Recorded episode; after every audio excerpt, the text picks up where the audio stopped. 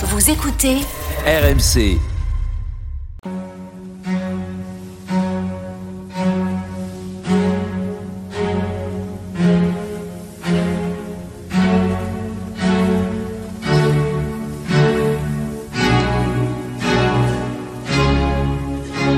Église d'aujourd'hui, une émission de Régis Burnet. Bonsoir et merci de nous retrouver pour Église d'aujourd'hui, votre moment de réflexion du dimanche.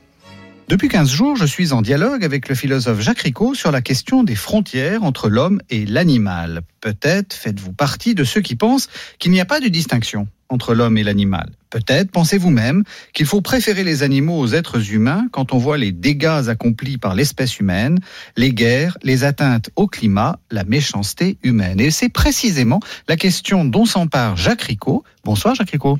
Bonsoir Régis Burnet. Vous êtes philosophe, vous êtes chercheur à l'université de Nantes et vous venez de faire paraître Qui sauver, l'homme ou le chien aux éditions MAM. Alors, on, cela fait plusieurs, plusieurs semaines hein, qu'on discute, qu'on discute ensemble et dans l'une des émissions vous m'avez dit, mais, mais précisément, la différence euh, radicale entre l'homme et l'animal, c'est que l'homme, il est capable de faire du mal à grande échelle.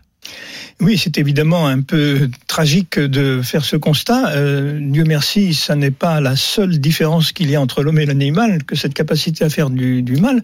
C'était précisément, je m'excuse d'y revenir parce que je l'ai déjà signalé, euh, la conclusion d'un très ancien travail que j'avais écrit, publié, euh, sur l'humain et l'inhumain, et, je concluais en disant que si l'homme était capable de s'abaisser beaucoup plus bas que la bête, il était aussi capable de choses absolument fabuleuses, extraordinaires il a la faculté, par exemple, de pardonner. Vous voyez, euh, j'utilise euh, ici cet exemple parmi d'autres possibles. C'est-à-dire que cet être qui est capable de, du plus sordide sur le plan éthique est également capable des, plus grandes envolées euh, altruistes. Alors, on l'a établi dans les, dans les discussions précédentes. Pour vous, on ne peut pas sortir l'anthropocentrisme on ne peut pas dire que euh, euh, vous avez parlé de rupture, vous avez pas dit, on peut pas changer notre point euh, de vue. Alors, je suis heureux que vous me posiez cette question sur l'anthropocentrisme parce que là, il s'agit d'une question de terminologie. Euh, la plupart de nos contemporains euh, aujourd'hui, quand ils s'intéressent à la cause animale, euh, refusent avec beaucoup d'énergie l'anthropocentrisme considéré comme le, vecteur de, tous les maux qui affligent les, nos frères, j'ose le dire comme ça, nos, frères les animaux, hein, avec des accents peut-être un petit peu, un petit peu franciscains. Comme Saint François d'Assise. Oui, voilà. Eh bien, alors c'est une question terminologique, je crois, d'abord, parce que qu'est-ce que c'est que l'anthropocentrisme? Alors celui qui est dénoncé, c'est l'anthropocentrisme moral, celui qui considère que l'homme est l'unique fin de l'univers, l'unique finalité, et que sa supériorité euh, dans le domaine de la rationalité, de la construction de la science en particulier, euh, lui donnerait finalement tous les droits sur les autres êtres de, la nature, en particulier les animaux. Et donc cet anthropocentrisme moral, bien évidemment, il est hautement condamnable.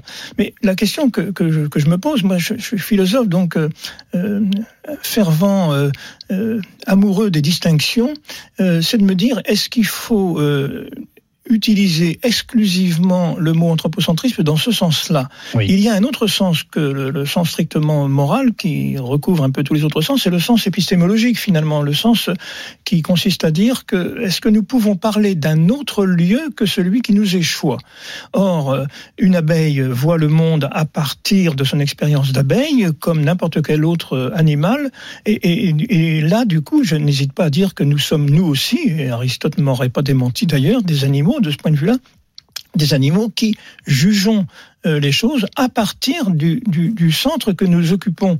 Ça ne veut pas dire que ce centre est, dans une verticalité. Justement, au contraire, la métaphore du centre nous indique plutôt une horizontalité. Euh, nous ne sommes pas euh, nécessairement, quand nous sommes anthropocentriques, des, de, méchants dominateurs du reste de la nature, de, de la création, si on veut utiliser un mot un peu plus théologique, mais on peut l'utiliser aussi dans un sens métaphorique en philosophie. Donc, non, l'anthropocentrisme est un mot que je ne récupère En revanche, évidemment, euh, ce que j'observe, c'est que l'humain a cette capacité à nul autre comparable qui est de se décentré.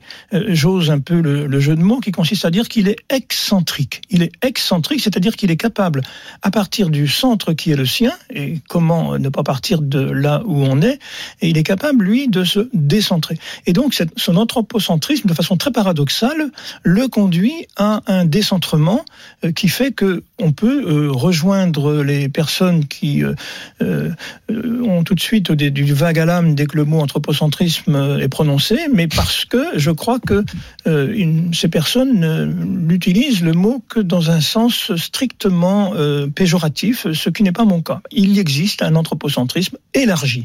Et je crois que l'expression est, est très heureuse. C'est pas moi qui l'ai inventée, mais j'essaie de la développer à ma façon. On a donc établi qu'il y a une rupture entre l'homme et l'animal. Vous avez défendu un anthropocentrisme qui n'est pas un anthropocentrisme euh, de domination, mais qui est un anthropocentrisme simplement de vision, c'est-à-dire euh, euh, on, ne peut pas sortir de notre condition humaine, tout simplement. On ne peut pas, on ne peut pas. D'ailleurs, il y avait un, fameux philosophe qui se demandait mais qu'est-ce que c'est que penser comme une chauve-souris? Ben, j'en ai, j'en ai aucune idée. et, et et on arrive à un troisième, euh, une troisième idée forte que vous défendez dans ce livre, Jacques Ricot, Qui sauvait l'homme ou le chien aux éditions MAM, c'est que euh, justement cette, cet anthropocentrisme et, et, cette place particulière, euh, c'est une place aussi qui nous impose une responsabilité. Euh, on est aussi, alors peut-être peut-être que ça, ça, ça rejoint un message chrétien, on est les gardiens de la création au sens où on en est responsable. Alors, je crois qu'en effet, le, judaïsme et le christianisme peuvent nous, aider à penser la chose. On y reviendra peut-être, mais pour l'instant, euh, je crois que philosophiquement, en effet, euh, vous avez raison. Le mot clé dans l'affaire, c'est bien le mot de responsabilité. C'est-à-dire que la, grande différence, ce qui fait que vraiment la frontière ne peut pas être euh, impunément abolie entre l'homme et l'animal, c'est que l'animal est foncièrement innocent il, est foncièrement innocent. Euh, on l'a pas toujours cru. On, on l'a quelquefois personnifié, on l'a quelquefois tellement identifié à l'humain qu'on l'a jugé euh, devant des tribunaux et que même on l'a condamné euh, à des à des sanctions. Donc, euh, c'était des cochons qui avaient tué des rois. Hein, donc, euh, oui, chuté un roi. Mais oui, d'accord, mais ils étaient, bien. Ils, étaient, pour rien. Ils étaient, ils étaient innocents. Oui. Ils étaient innocents. Et donc, euh, leur attribuer une quelconque responsabilité me paraît dangereux. Alors, c'est un petit peu dommage de lire sous la plume d'auteurs canadiens qui, par ailleurs, sont assez stimulants. Donaldson et Vicla, euh, j'écorche son nom, pardon, mais peu importe, euh, il, parle de la responsabilité des animaux. Alors là, on peut pas les suivre. Euh, j'ai vérifié dans, le texte original euh, anglais, puisque ce sont des anglophones et qui ont été traduits en, français. Hein, c'est le livre Zoopolis, donc euh, la cité des animaux qu'ils promeuvent, qu'ils veulent promouvoir. Eh bien, ils vont jusqu'à parler de la responsabilité. Alors là, non, non, je crois qu'on peut pas parler de la responsabilité des animaux. Ce, n'est pas les laisser à leur place justement. Et au contraire, je trouve que ça dessert la cause animale de parler de la responsabilité de l'animal. C'est bien la responsabilité humaine qui est euh, toujours euh, considérée, et, à considérer, bien sûr, dans euh, les, dégâts que ces animaux peuvent faire ça ou là. le mot de responsable, donc, il est spécifiquement humain et euh, bah, c'est un fardeau, euh, cette responsabilité. C'est lourd à porter. Ça, euh, ça, ça, ça, ne donne pas du tout une position de, de surplomb, de, encore une fois, d'arrogance.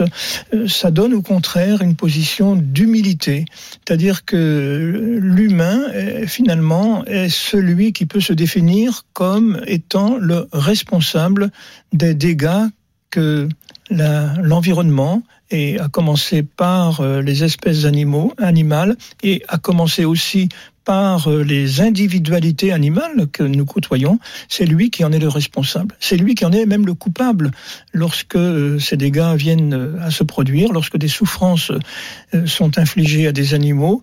Eh bien, l'homme est responsable. Donc, c'est une, c'est un fardeau. Oui, la responsabilité, c'est un fardeau, mais c'est aussi sa grandeur certainement d'endosser euh, ce rôle de, responsable. Si supériorité il y a, eh bien c'est une supériorité de service. C'est paradoxal de le dire ainsi. C'est une supériorité de responsabilité. Du coup, effectivement, euh, c'est peut-être euh, finalement paradoxalement vous rejoignez les, défenseurs de la cause animale. Hein, on en a parlé au tout début, hein, mais avec une position extrêmement nuancée. S'il y a un changement en faveur des animaux, ça ne peut venir que, de l'humanité. Enfin, ce ne sont pas aux vaches de réparer les dégâts que nous avons commis. Exactement. Et donc, euh, vous savez, il y, a des gens qui vont très très loin dans l'accusation euh, euh, portée aux, humains et qui considèrent que notre espèce ne, mérite d'être éteinte. Hein. C'est ce qu'on appelle l'extinctionnisme. C'est un petit courant peut-être, mais minoritaire, bizarre. Mais enfin, s'il y a des gens qui vont jusqu'à penser ça, c'est qu'ils croient que tout ira pour le mieux dans le meilleur des mondes quand les humains en, auront euh, euh, disparu.